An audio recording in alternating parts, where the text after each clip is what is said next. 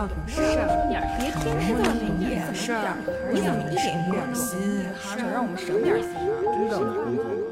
与其去请什么陈思诚啊、都美竹啊，你不就应该去让这个冯远征和梅婷老师，对不对？来这个现场跟大家讲一讲，当年咱们拍这个《不要和陌生人讲话》的时候是。一个怎么样的社会背景，有这么长远的社会反响。然后如今经过了二十多年，我们才再次在这个影视上有了这个话题的新的作品。这里面有一个怎么样的时代进步，有怎么样一个不一样的时代呈现？我知道了，放心。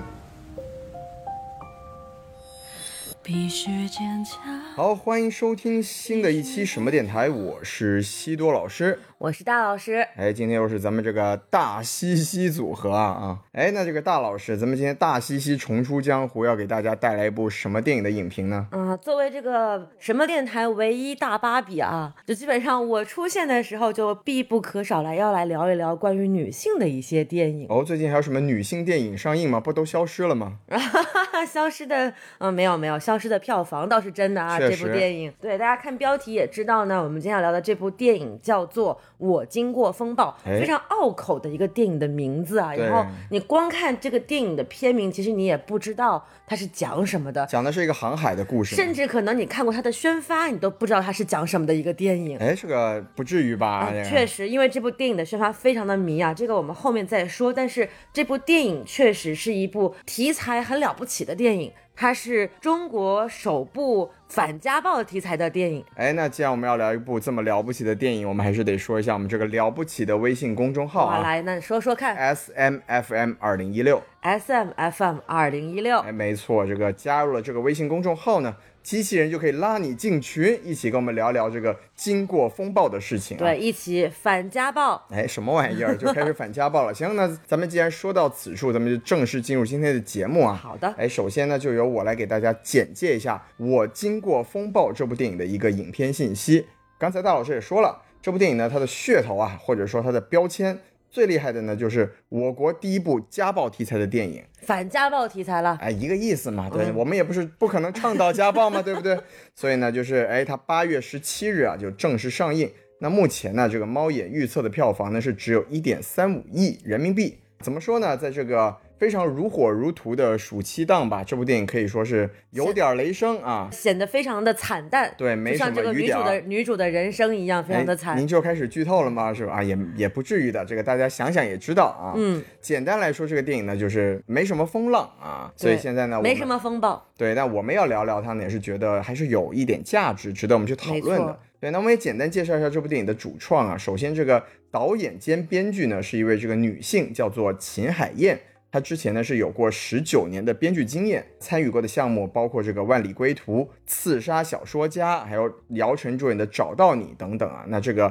我经过风暴呢，也是秦海燕第一部的导演作品，嗯，也是一位编剧转导演。是的，那这个主演呢，就也是有很多大名鼎鼎的人物啊。首先当然是个女主，我们都非常的熟悉。也非常的喜欢啊，尊敬的佟丽娅女士，哎，特别的尊敬。对，那这个懂的都懂，我们也就不多说了啊啊，什么什么呀？这个佟丽娅很漂亮啊，很漂亮。嗯，对，那这个男主呢叫做吴玉翰，是一个八六年出生的一个东北的男演员，他就是之前应该是开心麻花的一个成员。这个男演员的名字确实不太熟悉啊。是，那我这次看这个电影也是全程就感觉。他怎么就这么像贾乃亮呢？哎，这我不得不说呢，这次表演我觉得还是不错的。呃，可能以后也会稍微关注一下这位中生代的男演员啊。然后这部电影里面还有一个比较重要的角色，就是这个实习律师，叫做李小萌。那他这个演员叫做王颖璐，应该也是一个比较年轻的新人演员啊。是对，大家之前也都好像没有太看过他的作品。刚好我今天看微博的时候，录节目的当天啊，王颖璐同学的生日，我们也就 遥祝生日快乐啊！对，今天我们录音的时间是八月二十一号。对啊，然后呢，另外还有一位演员可以提一下的，就是在这里面演男主妈妈的这个演员，他叫做艾利亚啊。所以这部电影呢，它到最后有一个两个莉亚分庭抗礼的这么一个戏啊。哦，佟丽娅和艾利亚。对，那这个艾利亚老师呢，在今年我们的一个节目里面是提到过的，她是这个宇宙探索编辑部里面的相当于女主的这个存在吧？错，对，所以说她的表演也是。颇为精湛，然后啊，这个角色呢也是令人印象蛮深刻的。大概呢，也就是这么一个情况。合着你说了这么半天，大名鼎鼎的演员就一个呀？哦，大名鼎鼎，还不够吗？佟丽娅这个名字拿出来，丫丫老师镇场子，你还有什么不满意的？没有没有，不敢不敢。对啊，那当然还可以再多提一句，就是这部电影的这个几个监制啊，就比如说有这个陆阳导演，是的啊，刺杀小说家啊，没错。然后包括有王宏卫老师，也是近几年可以说国内名气比较大的一个监制老师，所以是可以说是有大牌站台的这么一部作品啊。其中呢还包括就是 在宣发中也有过非常名场面的郭帆老师，也是这部电影的挂名监制之一啊啊，非常的有趣。那么简单介绍了一下这个电影的一些情况之后呢，我们就进入这个主播打分环节好了。那首先有请这个大老师。不知道您看完这部电影之后，您给这个电影打一个怎么样的分数呢？就我觉得，单从影片本身来说，其实完成的质量非常的一般，甚至可以说是不太尽如人意的。是，所以。从我的观影感受，包括对电影的评价来讲，我可能只能给到两颗星这样的一个不及格的评价。哦，但是正如刚才我们所提到的，它是一部题材很难得，并且是首部能够呈现在大荧幕上的一个反家暴题材的电影。那么作为这个女性题材也好，反家暴主题也好，还是它的一些社会价值和意义上来讲，我愿意给它加上一颗星，让它到了及格这样一个分数。所以综合下来，我的打分是三星。哦，三星，而且包括。啊，我们刚才也提到，这部电影它其实是一个女性主创嘛，没导演、编剧都是一个女性，是的，所以也有很多人说，就只有女性更理解女性的处境。没错，的确，电影中出现了一些就是出于女性视角的很细致的一些观察。没错，那大老师就怎么说呢？还是给到了这部电影一个合格的分数。是对，那其实不得不说啊，我跟大老师的观感是非常的一致的，就是纯从电影的角度来说呢，我是认为这部作品是很难达到一个。合格的水平，我是觉得非常的遗憾吧，有点浪费了这个大好题材，没有更好的去呈现出这部作品。那既然大老师已经给过这个题材加成，多加了一星，那我就不做这个多余的动作了。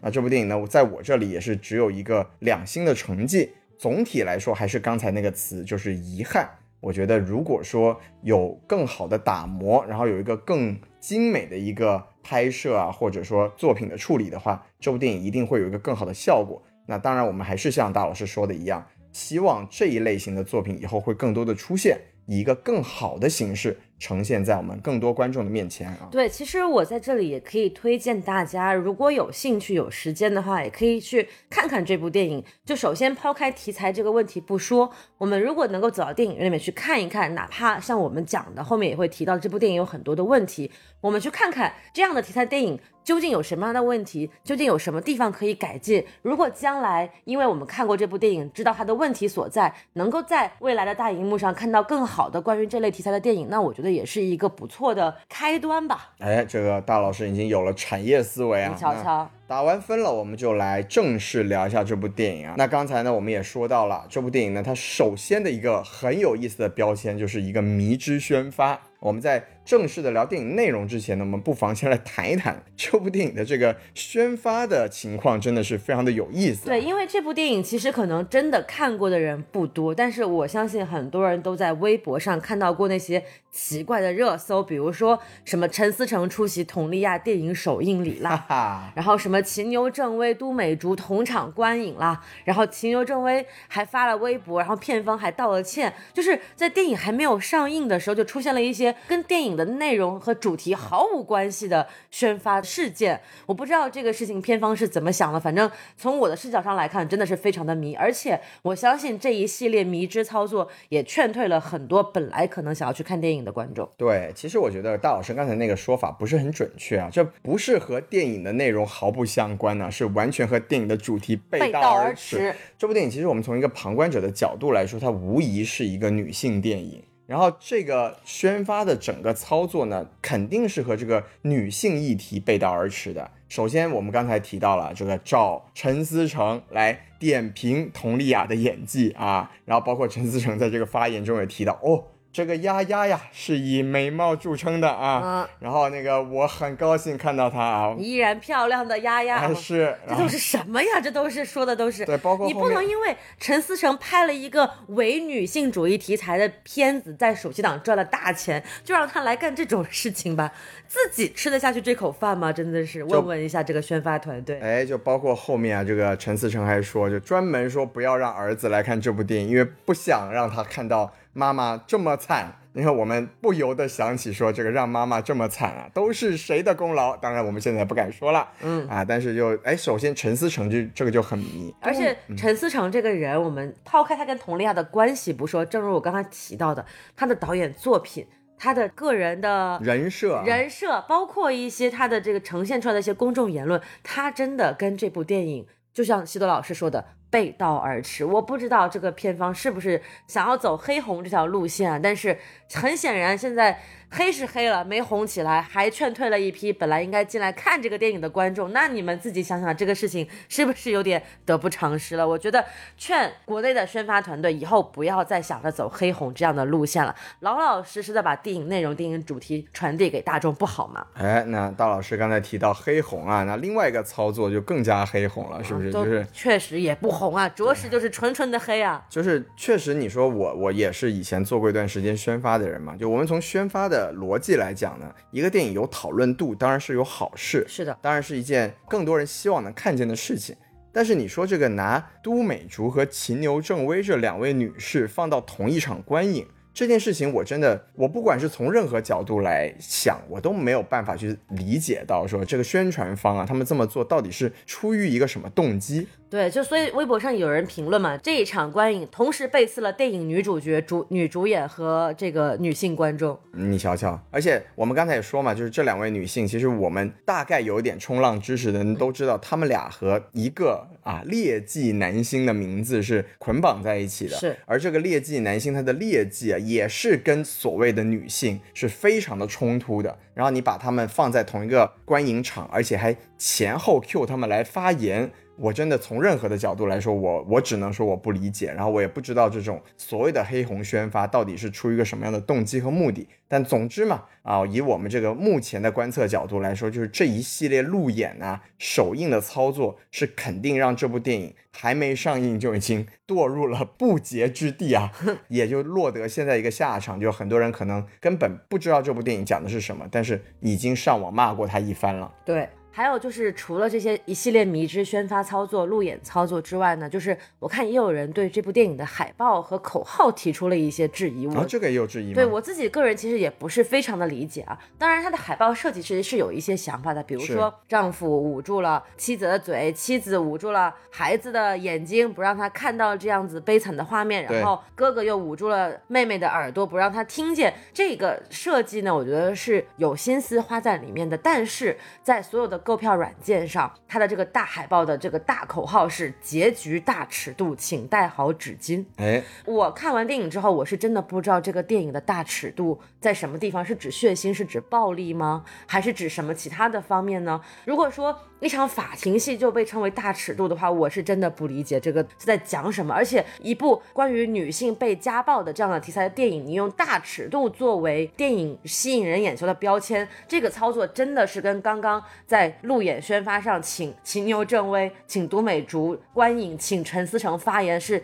完全一致的操作。我觉得能够提出这么一个宣发口号，其实这个主创团队，我觉得他不是不知道什么点能够让观众觉得好看，什么样点让观众知道这个题材的主题在表达什么，他其实就是故意想要通过一种博眼球的、恶心人的方式来试图博出位一下。我觉得这种这种行为已经非常幼稚了。我们现在电影市场的观众已经学得很聪明了，他知道什么样的电影是他应该要去看的。观众能找到自己合适的电影，电影也应该找到合适自己的观众，哎而不是应该用这样的一种非常老旧、陈旧与电影主题观念背道而驰的方式来试图博出位。我觉得这个宣发的理念和思想，其实真的是应该被彻底抛弃的就。过时了哈。都不光是过时的问题，它是一个应该被抛弃的一种反社会。哎呦，反社会了吗？都 反社会不至于啊，就是反社会潮流的一种方式吧。是是是，我觉得大老师说的有一定道理啊，就是人家肯定是想博出位，但你说故意恶心人，肯定是不存在的。我觉得大尺度这三个字就是故意恶心人啊，这样子。对，您被恶心到了，我完完全全被恶心到了，但是没办法呀，我为人民看电影。是，那这个大老师已经。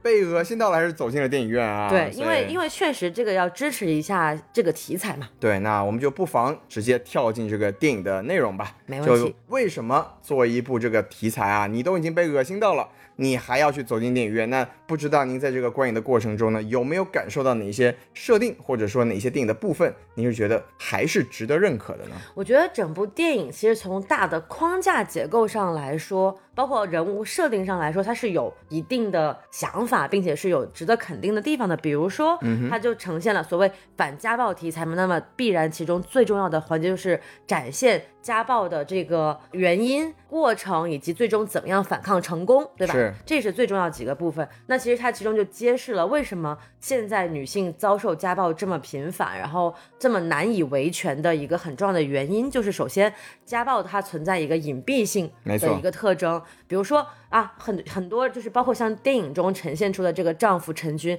他在外与人相处的时候啊，温文尔雅、谦谦君子的一个大学老师、副教授啊，很讲礼貌，很讲礼貌，对小律师也非常的客气，对大家都很客气。那谁能通过就是与他这样子简单的相处，能够想到他在家里是这样子一个会对妻子大打出手的这么一个人呢？他就很具有隐蔽性和甚至是一定的伪装性，他可能是通过一些外在的这样的一种伪装来显得自己好像不会。会做这样的事情，同时它的隐蔽性还有一点在于它的取证非常的困难。像电影中也呈现了一个情节，就是在再次被丈夫殴打之后，佟丽娅饰演的这个角色应该叫徐敏吧，她报警了，然后报警，警察也问她了有没有受伤，但是这个时候突然出现了哭闹的孩子，那作为一个母亲，她不得不去把这个孩子给处理好这个事情，那就又没错过了一个很好的。当场验伤的机会，那警察不要生孩子就好了吗？啊，警察也就这么就走了，所以其实就又错过了一次很好的办案的机会。这个跟生不生孩子关系还不是很大，我们再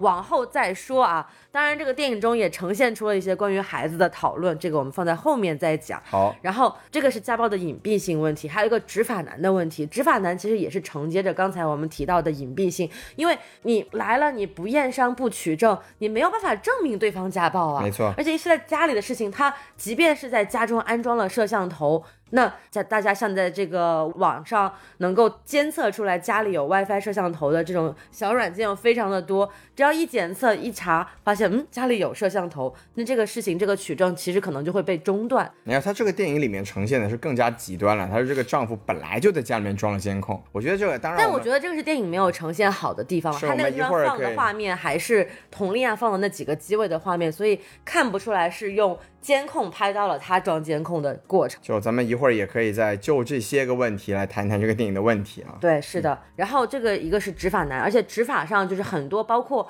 现在很多我们在社会新闻里面看到的一些现状，也是啊，还是跟电影里的台词一样嘛，什么宁拆十座庙，不毁一桩婚，大家还是以劝和为主。包括到现在为止，我不能理解的一个东西就是离婚冷静期这个玩意儿，哦，什么鬼？怎么会有离婚冷静期这种烂东西？哎，你看，哎，这个政政策讨论我们今天不涉及啊，我们今天只讲只讲电影。但是我就是觉得离婚冷静期这东西是个烂东西，对。然后，然后他就把这个东西呈现出来了，他没有办法通过很顺利的通过一些法律的手段维护自己正当的权益，这个确实也是很客观存在的一个很庞大的社会现实，没错，也是很庞大的遭遇家暴的，甚至可能。不是家暴，普通的想要离婚的女性都很难做到的一个事情。是的，她在电影中有所呈现，这个是非常难得的。然后还有就是说，承接的这个执法难当中，还有一个就是社会传统观念的问题。执法难除了警察、执法机关执法难，那周围的亲亲朋好友啊，你像电影中也呈现了，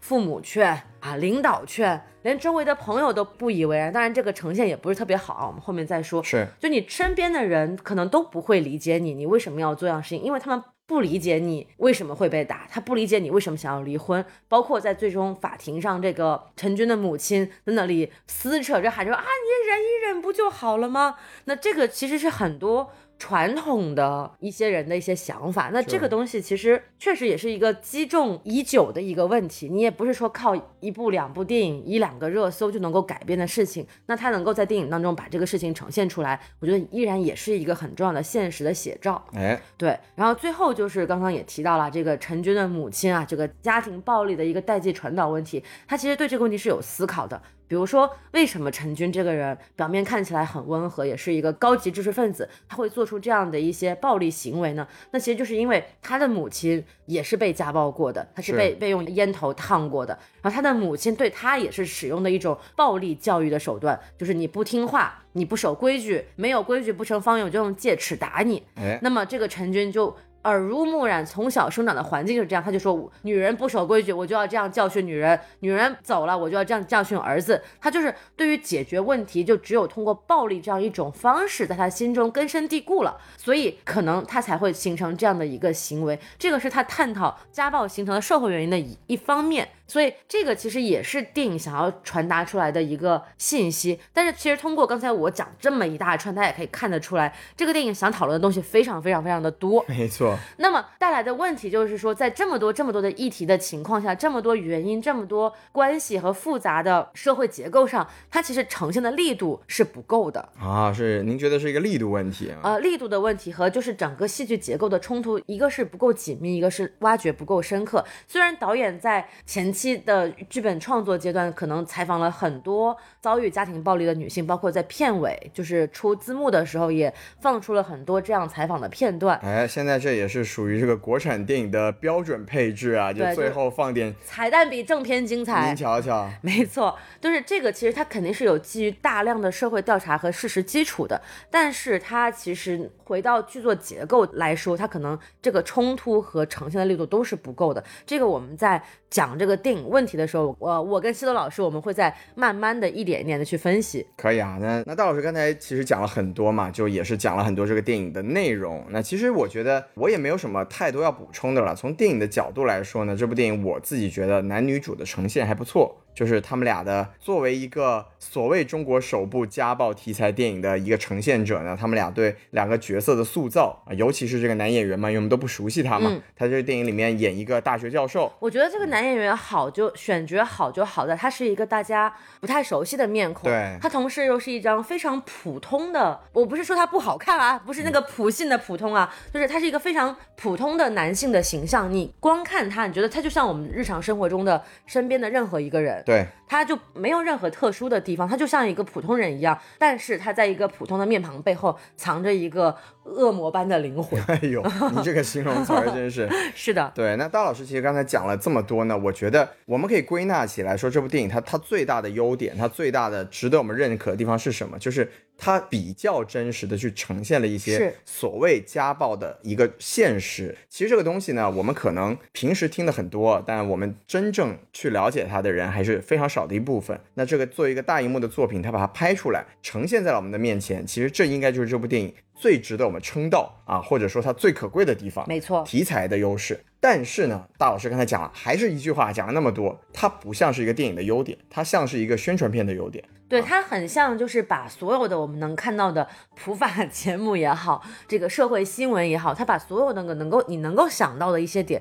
全部都融入到了这个电影当中去。但有的时候会显得有一些多余。对，我觉得它不是一个多余的问题，它是没有让我们有一个看电影的感受。就我觉得看电影的时候，你要。带入这个故事，你要融入这个主角的一个心理境界，你要去感受他的感受，你要去经历他的情感，最后去产生一个共情，去理解他做出这样的事情。他经历了这些事情，他变成了什么样子？对，其实这个就很像我们之前聊过的《孤注一掷》的这部电影中的王大陆的那个角色。为什么你会受骗？其实，在电影当中，他没有呈现出来一个这个人物的内心的转变的很多的细节呈现、动机呈现，包括他的一些反应呈现是没有的。这个环节缺失了之后，你就没有办法去真正带入到这个受害者或者说这个主角的他的心理的变化的过程当中去，你就很难产生一个真正的共情。你只能靠。你平时对社会新闻的了解啊，对于这个微博热搜的一些关注，然后去脑补这些情节。哎，这个大老师这点提的，我觉得特别认同啊。就是这部电影它和《孤注一掷》有一点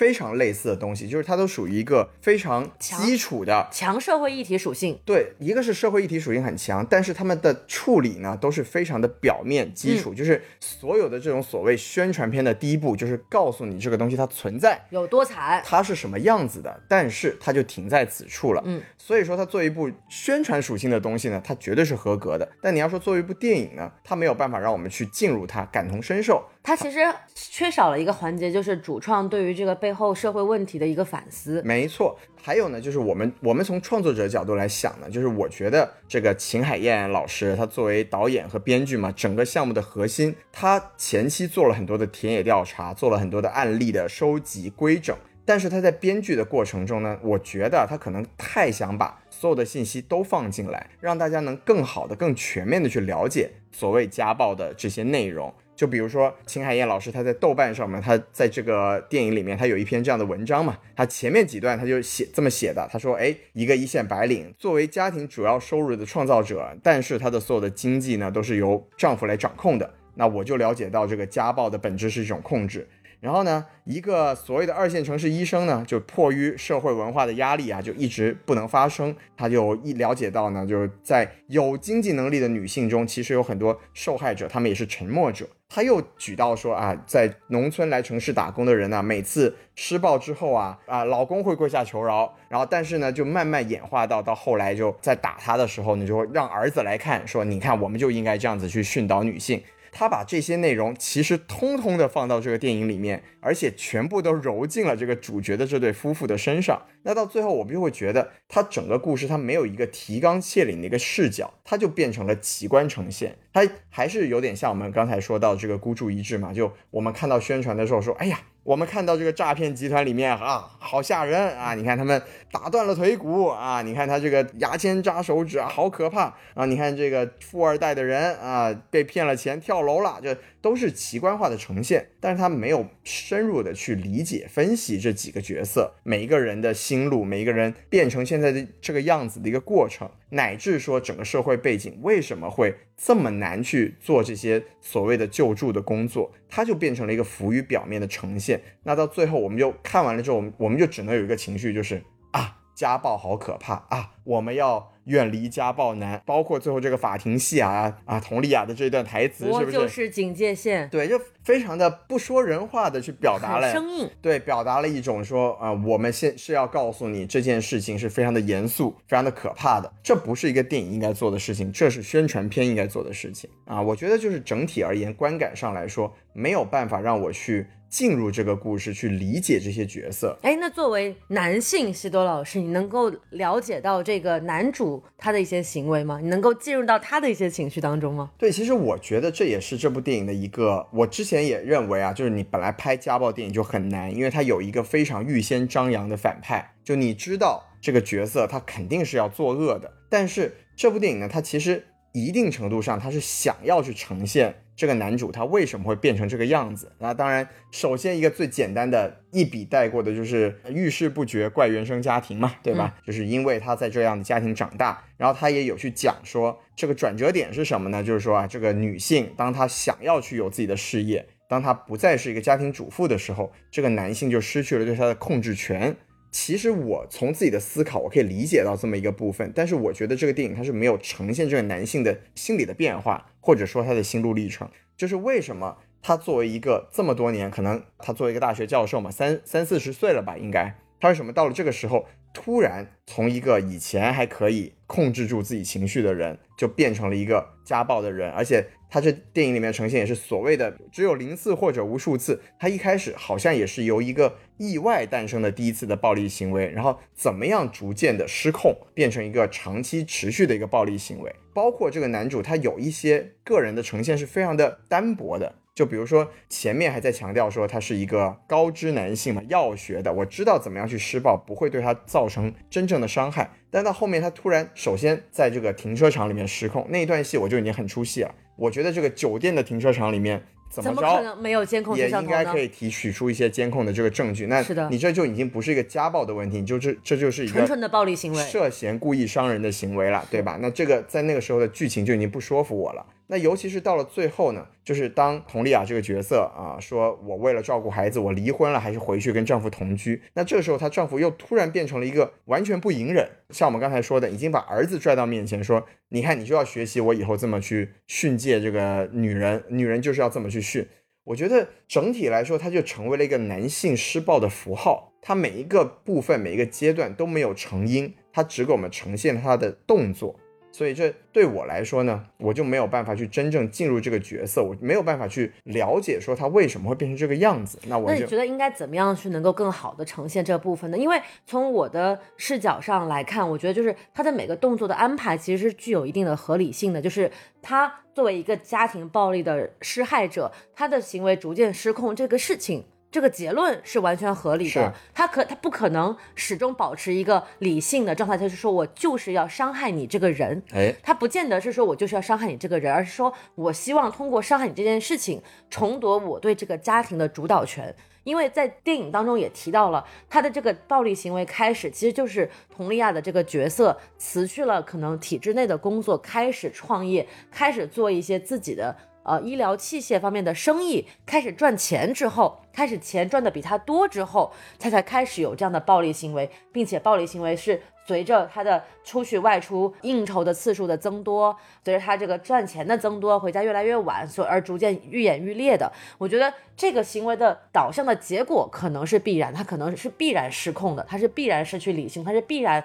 会在一些公众场合做出一些失控的行为，必然会把这个。暴力的行为传导到下一代，让儿子来看我是怎么样教训你妈的这个行为，我的结果我觉得是可以接受的。但是像西多老师说的，可能在电影当中没有对这个男性做更多的聚焦和呈现，这一点可能是一个遗憾。但是我。也能够理解到，可能主创作为女性，她希望更多的把视角和篇幅放在女性和她这个身边的这个女性小律师身上，所以没有把更多的篇幅和深挖往放在这个男性身上。对，那我觉得这就是一个很大的问题，因为比如说，如果你从我的角度来说，我就愿意，我就宁愿吧，去把更多的戏份放在他们两位主角的身上。是对，就比如说刚才大老师提到这个非常关键的转折点，佟丽娅演的角色，她在一个时间点，她想要去走进社会嘛，她说，一方面我她也很好的去呈现了这个女性的动机，呃，一方面我想证明自己还可以，另一方面我也是为了让。啊，孩子让家庭过得更好，这些都没有问题。那这个时候，我觉得我们这地方就应该去呈现下男主生活上的变化，比如说在那个时候。当他以前习惯于佟丽娅，他每天下班回家，对，下班回家我能看到我的妻子在家里帮我一起打理家里啊，然后包括他可能本来这个男士有一些事情他自己不是很擅长，比如说做家务，比如说照顾孩子，没错。那这个女性她因为离家之后，她慢慢的去失去耐心，因为她要去承担更多的这个家庭的一些压力，那她在这个过程中进行了一些转变，我觉得这个部分是需要呈现的，因为你不呈现的话，这个男性他就会纯纯的成为一个恶的一个标签。它就没有任何的所谓的这种行为的一些合理性。我非常同意西多老师刚刚说的这一点，就是我觉得就像我们在每一次节目当中都会强调的一个很重要的事情，你能够让观众与正面角色产生共情，很重要的一个地方就在于你要把反派角色塑造好嘛。您瞧瞧，对不对？为什么复联好看？因为灭霸强啊。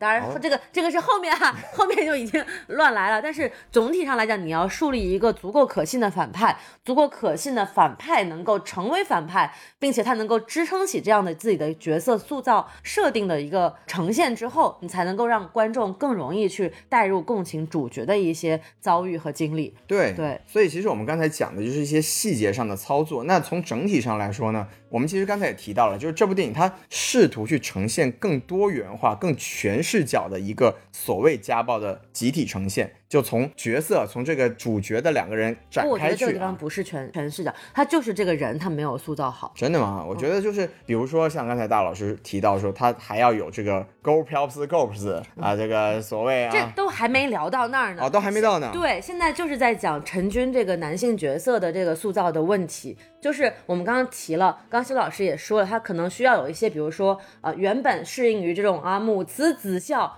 这种回到家里就有一口热饭吃的这种传统家庭的这个生活方式。那当妻子开始走进社会，开始逐渐有了自己的事业和生活之后，他的个人生活发生了变化，让他心里遭遇了不平衡。那这个不平衡其实是可以通过多元视角来呈现出来的，不是说因为多元视角他就应该摒弃掉这个部分。那么多元视角来自于哪里呢？来自于他的这个社会的一些压力，比如说你就加一两个镜头，同事嘲笑一下说，哎。陈教授今天下班回家，怎么又没有饭吃啊？或者是说，哎，就是有比如同事的嘲笑，然后包括母亲给他的压力，因为这个母亲角色出场非常的晚，对，就是在两个人已经闹离婚，闹的已经基本上就是手续都要办完了的时候，突然来了一句什么没有规矩不成文，扔了把戒尺，然后把面往地上一摔，这个母亲角色突然就出现了。那他其实完全可以把这个角色往前再放一放，不之前的一直去说，哎，儿子连女人都管不好，这么管好这个家庭，什么你的收入也没有你老婆高，什么儿子女儿你也不会带，就可以去通过这个男性他遭遇的社会压力，一方面凸显出这个社会的结构性的问题，另一方面也可以呈现出人物内心的变化。我觉得是可以通过多方的视角来呈现的。为什么这么说呢？就是其实这个角色让我想到了近年来国产电视剧可能塑造的最成功的一个男性角色之一吧。哎啊，谁呀？就是个隐秘的角落里面，秦昊老师饰演的张东升。哦，张秃头啊。啊，对，因为他也是一个呃典型的，其实他也是有家庭暴力倾向的。一个失败的男性嘛，哦，他他那个家庭暴力就是直接把老婆弄死，直接把老婆弄死，对。但是他在之前也是有一些暴力行为和这种委曲求全的行为的嘛。那我觉得这个在呈现张东升这个人的过程当中，其实就是把我刚刚提到那些社会的侧面对于这个男性所带来的压力，就给他呈现出来了。比如说在那一场著名的饭桌的戏上，就会有他的同事，呃，不管是有意无意的奚落他也好，他的父母对他的瞧不起也好，还有包括他对自己的一种。内心的自卑的心理的呈现也好，其实都是很到位的，而且这些东西不需要花很多的篇幅，只要有一两个镜头，通过正面、侧面的方式，把这个人物的内心变化呈现出来，其实就能够把这个人立得更稳，立得更立体一点。我们不是说在一个家暴片当中还要去呈现男主角的一些什么共情，我们不是要这一点，我们要的是说能够让。这个角色的行为动机逻辑更有说服性，并且可能背后还要带一些更大的一些思考，我觉得这个是更应该呈现出来的。其实我觉得我们说的并不冲突了，我说的所谓的全方位视角选择，我觉得就是作为女性创作者，导演可能把更多的时间和精力放在了去塑造所谓女性遭遇的这个部分。其实你像刚才大老师说的所谓多元视角的呈现，它多少还是要去涉及一些男男方的一些情况。是。那在这部电影里面呢，它其实啊，就说基本上嘛，因为它还是尝试浅浅的去点了一下，点了一下，但是就是就差那么两三步，再往前走个。他可能已经走了，大概有我们不能说多吧，九十步没有也有八十五步吧。啊，有那么多吗？啊，我觉得也就三步吧。啊，那个，那那他走了三步，还差两步。三步上篮嘛，毕竟啊，那个说什么呢？就我的意思嘛，就是说，你看他其实选择了去呈现，他是有意识的知道应该呈现这些东西。对，但是他选择的是我去多描绘这个所谓的女性小律师的生活。其实你说这个角度它不好吗？我觉得其实在这个所谓的家暴片里面去接入这个，就是有点偏离了这个本来应该讲的东西。对，因为我其实很不理解的一场戏，就是这个佟丽娅搬到小律师家里之后啊，他们有一场非常持久的床戏。嗯嗯，那什么玩意儿？你这个 躺在床上的聊天嘛，在躺在床上聊天，然后是很温柔的镜头，是很温柔的光线，也是很温柔、很唯美的画面。但是对于剧情推进和人物塑造毫无作用啊！不不不，这个这个我不同意啊！他那段戏，他其实主要的目的是为了让他更完整的把所谓的家暴的全景给描绘出来。他那段主要就是躺在床上闪回嘛。对对对，因为因为其实直到那段戏之前呢，我们都没有完整的去看过说他的所谓的家暴是不是真的，或者是怎么样发生的。他直到那段戏才是比较完整的去呈现，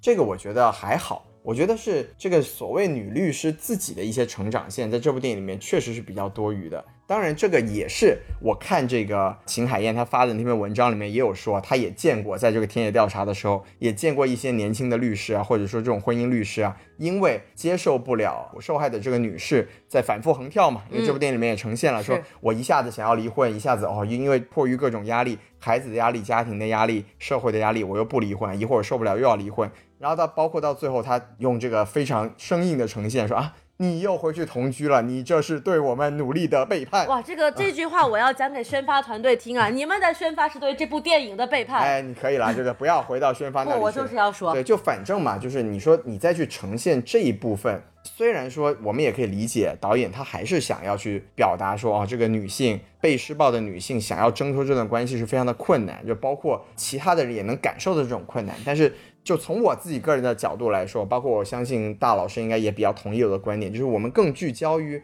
家暴的这一对主角本身，可能对于这个所谓家暴事件的分析、理解、共情，会比你去额外旁支加一些这种所谓其他女性的一个故事线啊，像这个电影里面，甚至还有一些莫名其妙的说啊。这个小律师有一个很不错的男朋友，你可以不去这个律师律所上班嘛？你可以去男友的这个高级律所上班。我觉得这个女的创作者还这个这个时候还是有点过于想要去呈现一些女性被刻板印象束缚的一个社会处境。就这个这个处境其实没有必要放在小律师这个角色身上，他完全可以放在佟丽娅的这个角色身上。对，其实佟丽娅已经呈现了这种。我觉得我们我们所讲的这种有主角一对主角关系而散发出来其他周围的人物关系的。这个核心其实从电影中能够看得出来，主创是有这样的编，尤其是编剧吧，就是秦海燕，她其实是有这样的意识的。没错，但是。她主次和篇幅的重点已经有点模糊不清了，对，就是放的放的过多的篇幅在于这个周边的辐射的人物的角色身上，而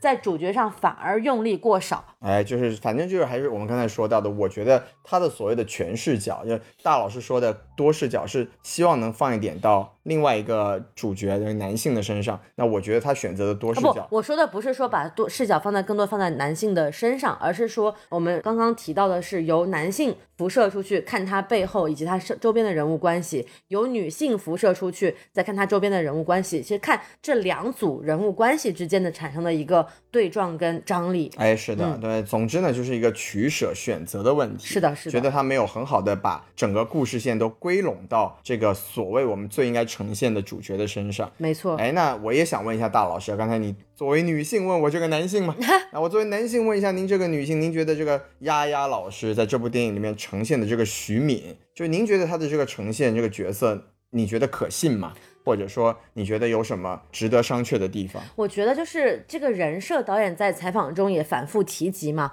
他希望呈现的是一个。比较强大的内心有有自己事业的，然后能够独当一面的这样的一个都市白领女性的形象。对，因为她也提到了很多人，包括电影在影片的结尾也提到了，可能很多人会以为说遭遇家暴的女性是弱者，是因为她们弱，所以她们才遭遇家暴。但是其实上不是的，是有很多可能在事业当中、在工作当中很有能力的女性，她一样也会遭遇家暴。这个东西是无差别呈现的，只要你遇到了，不管你是谁。都不是说因为你是什么样的人，你才会遭遇家暴，而是说你遭遇了他这个施暴的人，他就是施暴了，你没有办法。那我觉得这一点，它的设定的出发点是非常好的，是能够让人试图感受到说，哦，原来不是因为我弱小，而是因为我就是。遭遇了坏人，就因为我是因为我是女性嘛，就因为我从这个生理上来说，我就是会比男性。一般来说啊，我们不拿张伟丽来讲啊，这个 啊，这个我啊，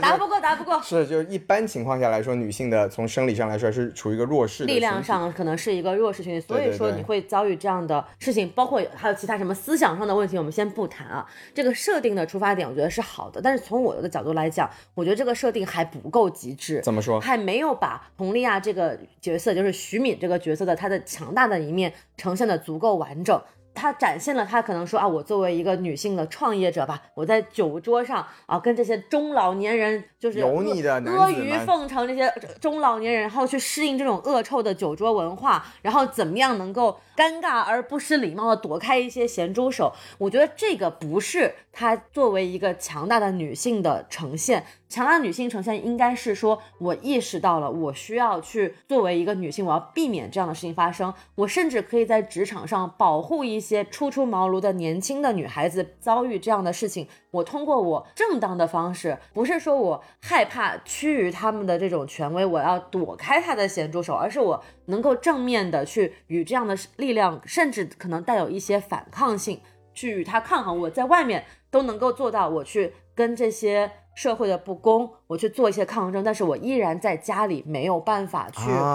反抗家人对我产生的暴力。我觉得这样的对比是更鲜明、更极致的。是，所以我就说，从我的角度来说嘛，就作为女性创作者，我可能觉得这个秦老师还是更想让更多人去理解或者了解这个社会上真实女性有多么的不易。是，所以就反而，但是他有点就在中间不上不下的这样一个位置，弱化了家暴那边的力量。没错，就是你即便是作为一个强大的在外事业有成的女性，你依然逃不过家暴的这样的一个情况。对的，对的。我觉得这个是可能是我更期待看到的一个角色的呈现。对，这个大老师这个想法还是非常的靠谱啊。对，包括还有在剧中，就是说为什么。逐步的这个家暴更加的愈演愈烈，其中有一个环节就是，包括小律师也怀疑过徐敏嘛，说，哎，是不是你跟你的男助理这勾肩搭背、勾勾搭搭，这才是你想要离婚的真实原因？是不是因为你在外面真的有人了？是啊，陈军怀疑你是不是有合理性？这个东西他设了这样的一个剧情点。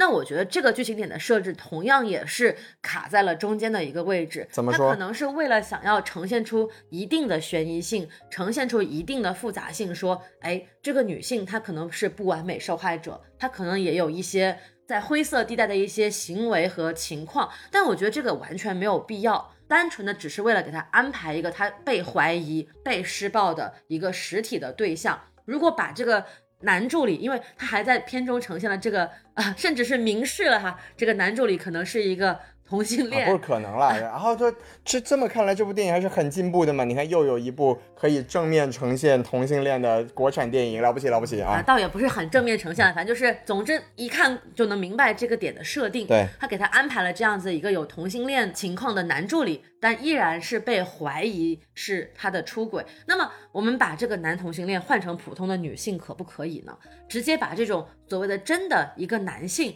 换成一个莫须有的男性行不行呢？把她的这个丈夫的神经质更加推到极致一点，可不可以呢？就是让她本身她不太具有一个被值得怀疑，但是依然这个人他脑子里面。对他想要施暴，所以他为自己编造出了一个你可能有在外面有人的莫须有的这样的一个罪名，然后他就说服自己去对他的妻子进行施暴。我觉得可以把两边的心理状态都往极致的状态再去推一推，能够让这个戏剧冲突更显著。当然了，再话也说回来，我还是理解这个，包括刚刚西多老师也在反复提到，导演在采访中。导演在前期的田野调查中是见到了大量的真实案例的，他想要往真实的方向去推，但是我们在短短的这个电影一百分钟左右吧。在这一百分钟的戏剧当中，你没有把这个人物的关系和张力做足的话，其实是有一点难以让观众真正的共情和代入的。我觉得这个是可以去往极致的方向再推一推的一个部分。哎，就其实还是一个取舍的问题。就说到底，就不管是刚才说的在酒桌文化上受到的这种恶臭的攻击，还是在工作中会被怀疑有这种所谓的出轨的可能性吧。这都是现实中女性正在遭受的一些事情，就是我们也知道目前的这个社会嘛，就是啊，女性在外面打打拼工作，就是难免的会可能被一些油腻的人吃吃豆腐，然后可能你只要跟一些男性稍微的亲密一点，别人就会怀疑你有一些不良的举动，是这些都是现实中女性正在遭遇的一些不公的现象。但如果说我们在这电影里面选择花时间去呈现这些现象，就会削弱了。这个家暴本身的力量，就我觉得它可以呈现，但是它以什么样的方式呈现是可以可以去商榷的。比如说，这个哪怕依然按照电影中的设定，他是一个男助理，那是不是可以说不是这个小律师把照片甩到徐敏的身上，说这是不是你真正要离婚的原因？不是说这个呃丈夫站在。阳台上用这种冷冰冰的目光看着妻子在车中跟他的小助理告别，而是说有其他人向他打趣说：“哎，那天我看到你老婆跟他的这个小鲜肉走得很近啊。”这样子同样也可以实现一让他怀疑他的妻子有出轨的行为，二也是实现了刚刚我在前面所提到的，通过社会关系给男性造成的压力，让他逐步的去心理扭曲、心理变态，去实施这样的一个家暴的行为。我觉得可能会更多的去让他跟导演所希望的这种社会关系产生关联。哎，就还是呈现的方式还有提高的空间，是吧？啊，这也不见提高了，探讨吧。我也不见得比导演高明，只是说我 啊，那你肯定没有导演高明啊。对，让让我想来，可能有一些更多的侧面的呈现的方式，因为我始终觉得，就是说，把男性，刚才老师也提到了嘛，把这个男性当成一个纯粹的恶的符号是没有意义的，你要把它成为逐渐滑向堕落的这个深渊的原因，能够不说真正的剖析出来，而是多多少少呈现出来一些侧面。我觉得可能会更有价值一点。对我们不是只是想告诉大家说家暴很可怕啊，或者说我们不单只想这么做。当然，这部电影它可能只做到了这一点，就是告诉我们说家暴这件事情它是真实存在的，而且它很可怕。那我们觉得，或者说我们从更理想的角度来说吧，作为一个电影作品，你还是能更好的、更深入的去把这件事情讲清楚，而不是仅仅做一个像奇观化的呈现。那如果说你只做到呈现的话，那其实留给大家思考或者反思的空间是很小的。嗯，那我们希望的是能看到更加深入的去，我们回到这部电影来说，就是更集中的去把讨论，对，把视角放在家暴这件事情本身上，然后去做出一些超越现象的一些，不管是思考也好，还是对，就是呈现也好。对，哪怕这个事情可能会有人说看起来不可信，但是我相信。在导演做过大量的这个现实走访之后，一定总有能够相相关的案例能够支撑他的这样的一些编剧逻辑。同时啊，刚刚说了很多徐敏这个角色，我认为不够极致的地方啊，就是再回来说一说，就是我认为就是在女性的作品当中，她对这个女女主角的呈现比较细腻的一些部分。哦，还是有优点哈。当然还是有很多优点的。就是首先就是可能大家在网上也有一些讨论，就是。当时我在电影电影院看到这个细节的时候，也非常的触动啊！就是她跟这个小助理在家里律师所，那个还是他那个旧旧的破破的律师所沟通的时候，不小心打翻了这个水。先是他帮他把这个取饮水机的水桶抬上去，抬上去浮到了这个饮水机上，然后因为这个水龙头不小心打开了，然后水又洒了一地。他又一边说话，又很自然的拿起了旁边的这个拖把去擦这个地板，然后小助理去。在家里接妈妈的电话的时候，他尝了一口他煮的这个咖喱饭，哦，不好吃，他就顺顺手拿起了冰箱里的一个苹果，给他调了一下味。然后这个后面也反复呈现嘛，这个小助理自己在做饭的时候也一直就是做咖喱苹果饭。对，这个中华小当家就从此就这样诞生了啊。是。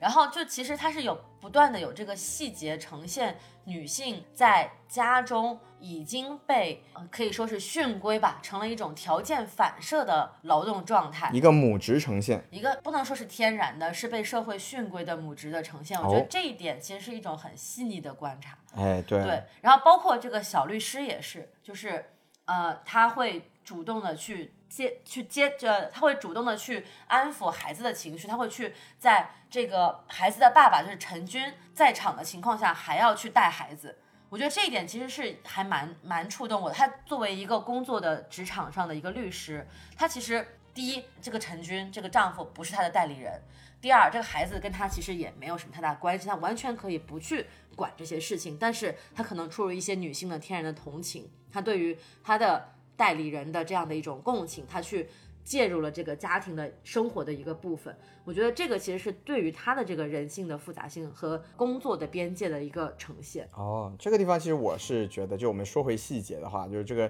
剧情，我个人是非常的不认同啊。就是当时当陈军坐到了啊这小蒙律师的对面，请他吃面，然后还。包括要求小萌律师去帮他照顾孩子的时候，我就觉得这个过于不专业。就你作为对方的代理律师，你不可能这样子去接触你的另外一方的这个当事人。但是这些还是一样了。我觉得大老师刚才讲的这一部分，我们回到刚才讨论过的一个话题，就是我觉得导演太想去呈现女性的一些现实中的遭遇，就包括像这个小萌律师在他的律所里面，有时候。啊，对自己的上司阿谀奉承啊，就包括掰断掰筷子的时候被扎到手啊，然后有时候这种陪笑啊，这种，就我觉得，嗯，你不是不可以呈现，但当你去把更多的篇幅放在这一方面的表现的时候，你就自然削弱了家暴这个议题本身的力量。而且更加严重的问题是，这个啊小蒙律师的上司啊，在前面的呈现好像都是一个吊儿郎当的。啊，好像也不太关心他的这么一个状态，但到中段到中后段的时候，突然又变成了一个良师益友啊，人性光辉爆发。就这一方面，我都觉得是体现出了导演在整个电影的呈现中没有办没有想好，对，没有想好自己想要集中表现的那一部分议题的一个很显性的最后的一个结果。对，就我就很很直白的讲，我觉得小律师拿着啤酒去找他的这个所谓的导师。的这个环节毫无必要。哎，那场戏甚至还给了这个中年老律师一段很长的独白。我，然后他的独白的结论是：我做了这一切都是为了我女儿。请问你做了哪些？你在电影的前半段就知道嫌弃女主角，嫌弃小律师，你还做了啥？然后。电影的后段你也没做什么呀，你俩俩人冰释前嫌了之后，你就在法庭上给小律师竖了个大拇指。哎，对他点了个赞啊，像国米前锋卢卡库啊，这个这个梗啊，这个听得懂的请在下面播一啊，什么玩意儿？我我反正是听不懂了，我决定扣个零啊。是对，然后对，其实说到底嘛，就 我觉得这部电影还有一个我。非要去挑毛病的话，我觉得他确实参考了很多别的剧作的一些呈现吧。就比如说李小萌律师被泼粪，这个很明显来自于《我们与恶的距离》，这个看过的都懂啊。然后包括。他去拿着酒去找他的导师的这段戏，说毫无必要。其实我在里面也看到了毒舌律师的影子，就是反正我觉得，毕竟在创作过程中有一些参考借鉴无可厚非，但还是要注重一些侧重点。我觉得主要是小律师这条线在这部电影里面确实是过于冗长庞杂，从而削弱了很多本来应该有集中表达的一些主题。没错。那哎，行，我们觉得这个电影本身呢，就差不多也聊了这么些。那最后嘛，还是想，既然我们有这个什么电台唯一指定芭比是吧？大老师在，那我们也想听听大老师，您觉得作为一个女性啊，您看到这么一部女性女性创作、女性主题的电影，但是又不尽如人意，您觉得啊，就从您个人的感觉上来说啊，咱们中国的女性创作者还有什么可以做的？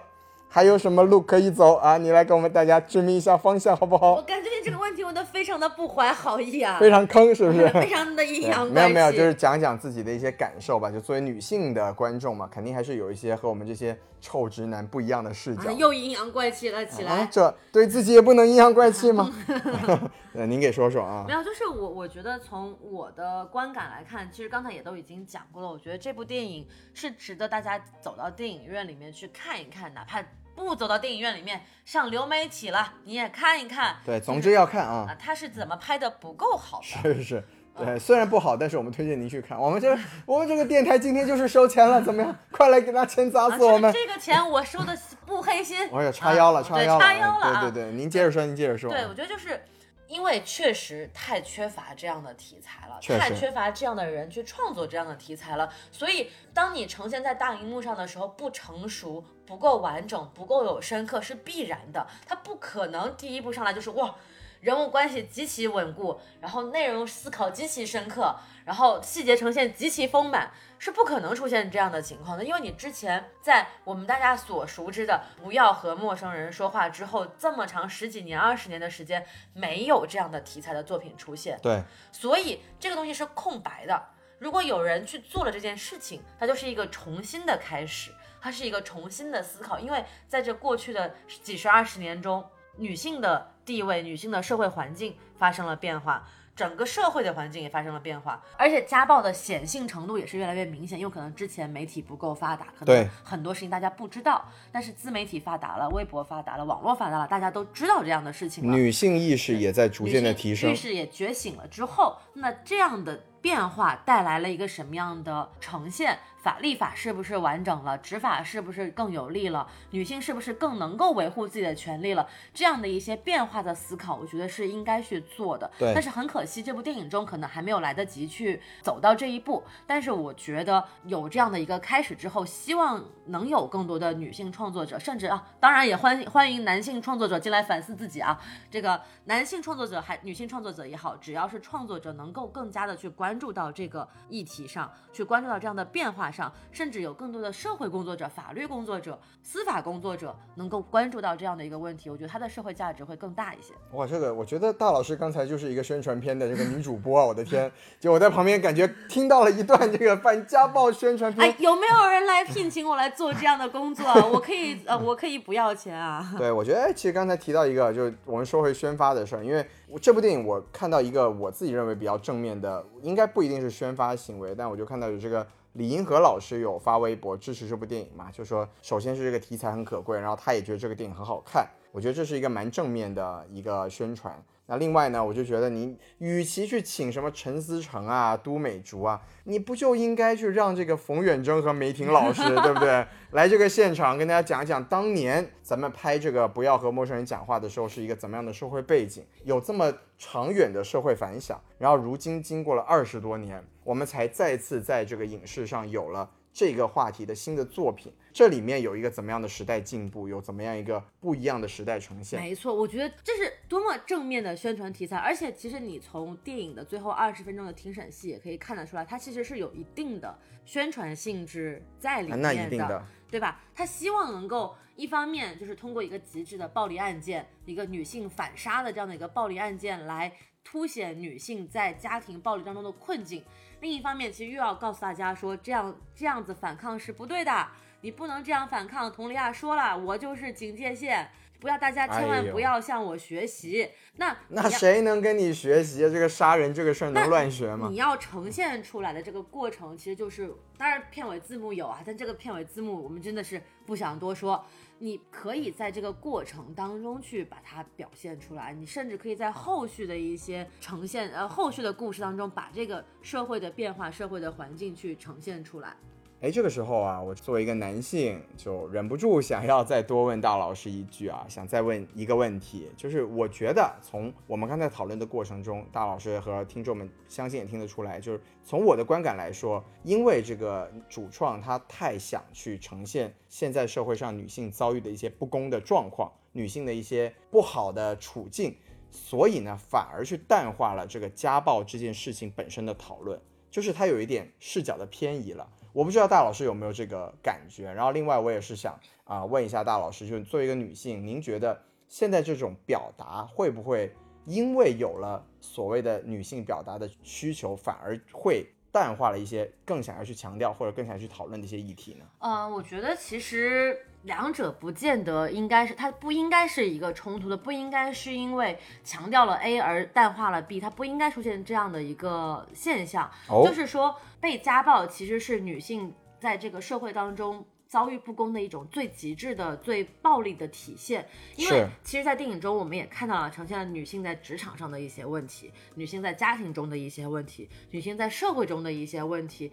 等等等等，它都呈现了。但是，其实我们如果说想要在单单就一部作品来讲，我们要能够有一个核心的议题来讲，那肯定是最好的。对，它能如果能够在核心的议题周围去辐射到其他的议题，那当然是更好的。但是在这部影片当中，其实就是我们刚刚在过去的一个小时一直在聊的，他把篇幅更多的放在了一些配角的可能是辅助性的角色身上之后，导致了对主角的呈现的不足，而不是对于家暴议题的呈现的不足。其实他他试图探讨家暴的这个东西的成因，试图探讨家暴的这个社会的背后的一些问题，但是。它的这个关联性其实没有建立起来，这个是这部电影的问题，就散掉了，散掉了。它不是说没有去做，而也不是说是因为多了 A 所以冲淡了 B，而是因为它没有把 A 和 B 进行一个强因果关联啊，有道理。我觉得在这部电影里面体现出来的问题是这个样子。那为什么这部电影在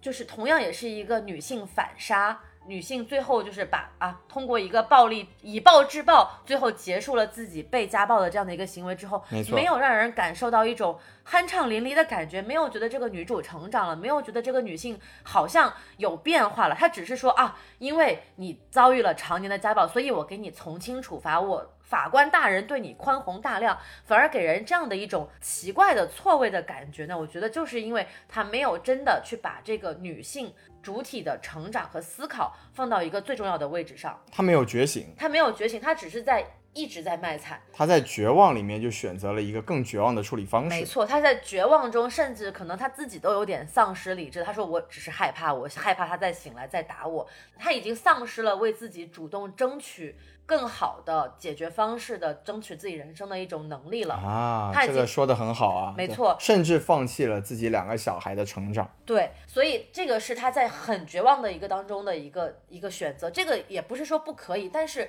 其实在我的观影当中，尤其是我走出电影院之后，我想到了一个是我们之前做过的 Barbie 哈，这个可能跟这部电影的参考性不大，但同样也是一个女性主导、女性创作、女性题材的电影，它都能够获得商业上的。还有社会议题上的全球性的成功，这个其实是可以很值得我们去反过来去参考的。那我在这里想提的更多的一个参考的一个剧，其实是也是前几年非常火的《致命女人》（Why Woman Kill），啊，就也是杀人的事儿啊。其实是在第一集的那个 Beth 的那个故事里面，跟这个女性反杀是非常像的，只不过那个是被小三了，对，然后跟小三一起杀了丈夫，这个是被丈夫家暴了，然后自己用石头砸死了丈夫，但都是不堪忍受家庭对她的这个地位的不公。而反杀了这个所谓自己的丈夫这样一个故事，那么为什么《致命女人》在当年让大家觉得那么爽、那么火，就看得非常的不但没有觉得说哇这个女人罪该万死，反而觉得说哇这是女性成长的一个故事呢？哎，就是因为它赋予了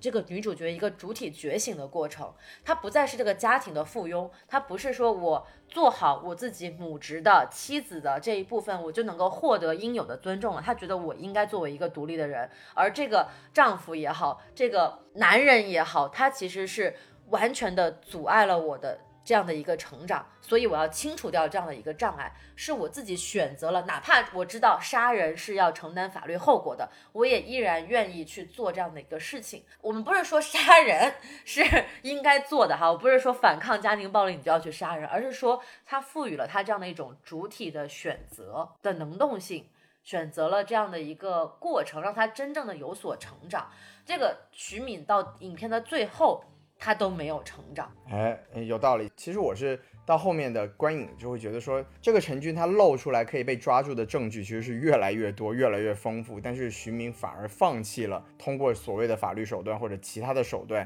去为自己争取。更好的人生的可能性，对他其实完全可以，就是那如果你想要呈现所谓的 girls help girls，对吧？这个因为女性小律师也已经成长了呀，她已经进到大律所了呀，她应该更多的去说，哎，你看我们可以有更更有利的方式，更有利的能力。更多的证据去来维护你的权益，去呈现出这样的这个部分。当然，可能背后有很多的社会原因，我们不知道，他没有去呈现。但是他缺少了这样一个让他再一次主动选择的机会。包括在呃徐敏入狱之后，有一个镜头，一串镜头是这个小律师在外面一直给他说：“徐敏接电话，徐敏你接电话。”这大概重复了五六次，没有任何的。台词上的改变，那在我看来，这个时候你作为一个可能一个比较成熟的律师了，你就应该在他不接电话之后，你不断的去说我们现在有什么样的证据能够支持你，能够让你免除你的顾虑，让你不要绝望，让你不要心死。我去通过我的专业的知识，我的能力，让你能够走出，哪怕是你这个。心理的泥潭也好，还是牢狱之灾的泥潭也好，我有能力能够去帮助你，这才是真正的帮助啊！这个这个地方那个没有办法，因为首先他得接了电话，你才能跟他说这些。对，但是我我的意思是说，我知道了，我知道。他听不见，但是你可以去表达嘛。是的，是的。你在这个地方就已经原地徘徊不动了，后面怎么可能还有更进一步的呈现呢？我觉得其实这个地方是很集中的呈现出了一个，我不知道是不是缺乏一定就是往往下走的这一步的这个思考的。对，可能还是主创太想。去把这个 也不是太想吧，我觉得就还是在那个地方，还是往绝望的地方在。我觉得他往绝望走的太多了，太深了，就是过于用通过绝望的情绪，通过这样一种所谓的让人不安、让人不舒服、撕心裂肺的这种情感，来去让你可能获得就是所谓的哭吧。纸巾嘛，让你让你去触动嘛，但是我觉得这样的可能效果，这种电影现在在现在的院线已经失效了，这种行为就还是做的不够好，对，还是没有把它作为一个我们希望能够呈现出的女性成长的故事。很有道理，哎，你看这个果然，独立女性的意见我们要多听啊，是不是？大老师以后多给这个中国的女性电影啊指点迷津啊！我在说什么？好可怕的发言！刚刚在说完了这么大一串之后，这个就些许的 Y Y G Q 存在啊，把大老师架在了一个不复之地啊！好了，那我们就赶快把话题结束在此处啊！非常感谢大家又听到这里，我们今天给大家聊了一个。不太热门，但是我们觉得还是很有讨论价值的电影啊。没错，也希望我们聊了这么多，大家也能有所触动，然后也当然更希望大家来加我们的微信公众号 S M F M 二零一六 S M F M 二零一六。对，希望你加了微信公众号啊，加机器人进群之后呢。我们来一起聊聊这个，不仅是电影本身，我们也可以来聊聊陈思诚点评佟丽娅这件事情，真的是槽点太大。对，在这里我想补充一个小的分享，一个细节，就是我在看完电影之后，就灯光亮起走字幕的时候，隐约听到周围真的有女性。抽泣的声音，在哭在哭的声音，然后还有一个非常有趣的两个人物，一个是在电影院有一对小情侣哦，哇，这个走走字幕的时候，我们刚才也说了嘛，在不断的播放这个受遭遭遇家暴的受害人的这个采访的花絮，这个小情侣这个男性哈，就一直在试图用他的双手抚慰他的女朋友，哎啊，这个感觉也是可以做当时消失的他的那种营销，对，就是一仿仿佛在说我不是这个样子，你放心，我不会 打你，就是很有趣啊。这个小情侣在非常亲密的进入了进入了这个剧呢，进行一个交流。然后还有一个让我比较触动的一个点是哈，首先我不知道这个妈妈是不是应该带孩子来看啊？不，确实不应该，确实不应该。但是呢，那个看看上去那个时候小孩子已经睡着了哈，在妈妈的怀里已经睡着了。嗯，对，看上去没有太受到这个电影的这个困扰。但是我看到了这个母亲非常专注的在看这个受害人的一些采访的话絮。是，我觉得就这一点，其实我是有一点点触动到的。我不知道他是不是。也被这个电影所触动到了。他其实本来要走了，这个母亲哦，他已他已经走到这个散场通道了。他看到了这个花絮，他又停下来走了回来，认真的看完了这个最后的字幕和花絮。对，所以就是啊，我们你看，我们这个微信公众号都报完了，但还是说这部电影呢？我也是突然想起来这么一个故事。虽然在我们看来，它可能作为电影，它也有很多不尽如人意之处，但是哪怕是做一部啊大荧幕宣传片，是吧？它的出现。也是代表了一定的时代进步和一些话语权的啊一个展现。对，因为毕竟大荧幕和社交媒体还是两种不同的传播介质，可能很多人。不一定有通过社交媒体去了解这么多家暴的故事、女性的故事和社会的议题。那么通过大荧幕，如果说能够让一些之前不够了解这样的议题的或者故事的女性能够有所触动的话，我觉得也是一个非常大的一个进步。太厉害了，这个独立女性又上升了。那我们这 本期节目啊就停在此处，记得来加我们的微信公众号，我们一起来讨论。那么再次感谢大家听到此处，我们下期节目再见，拜拜，拜拜。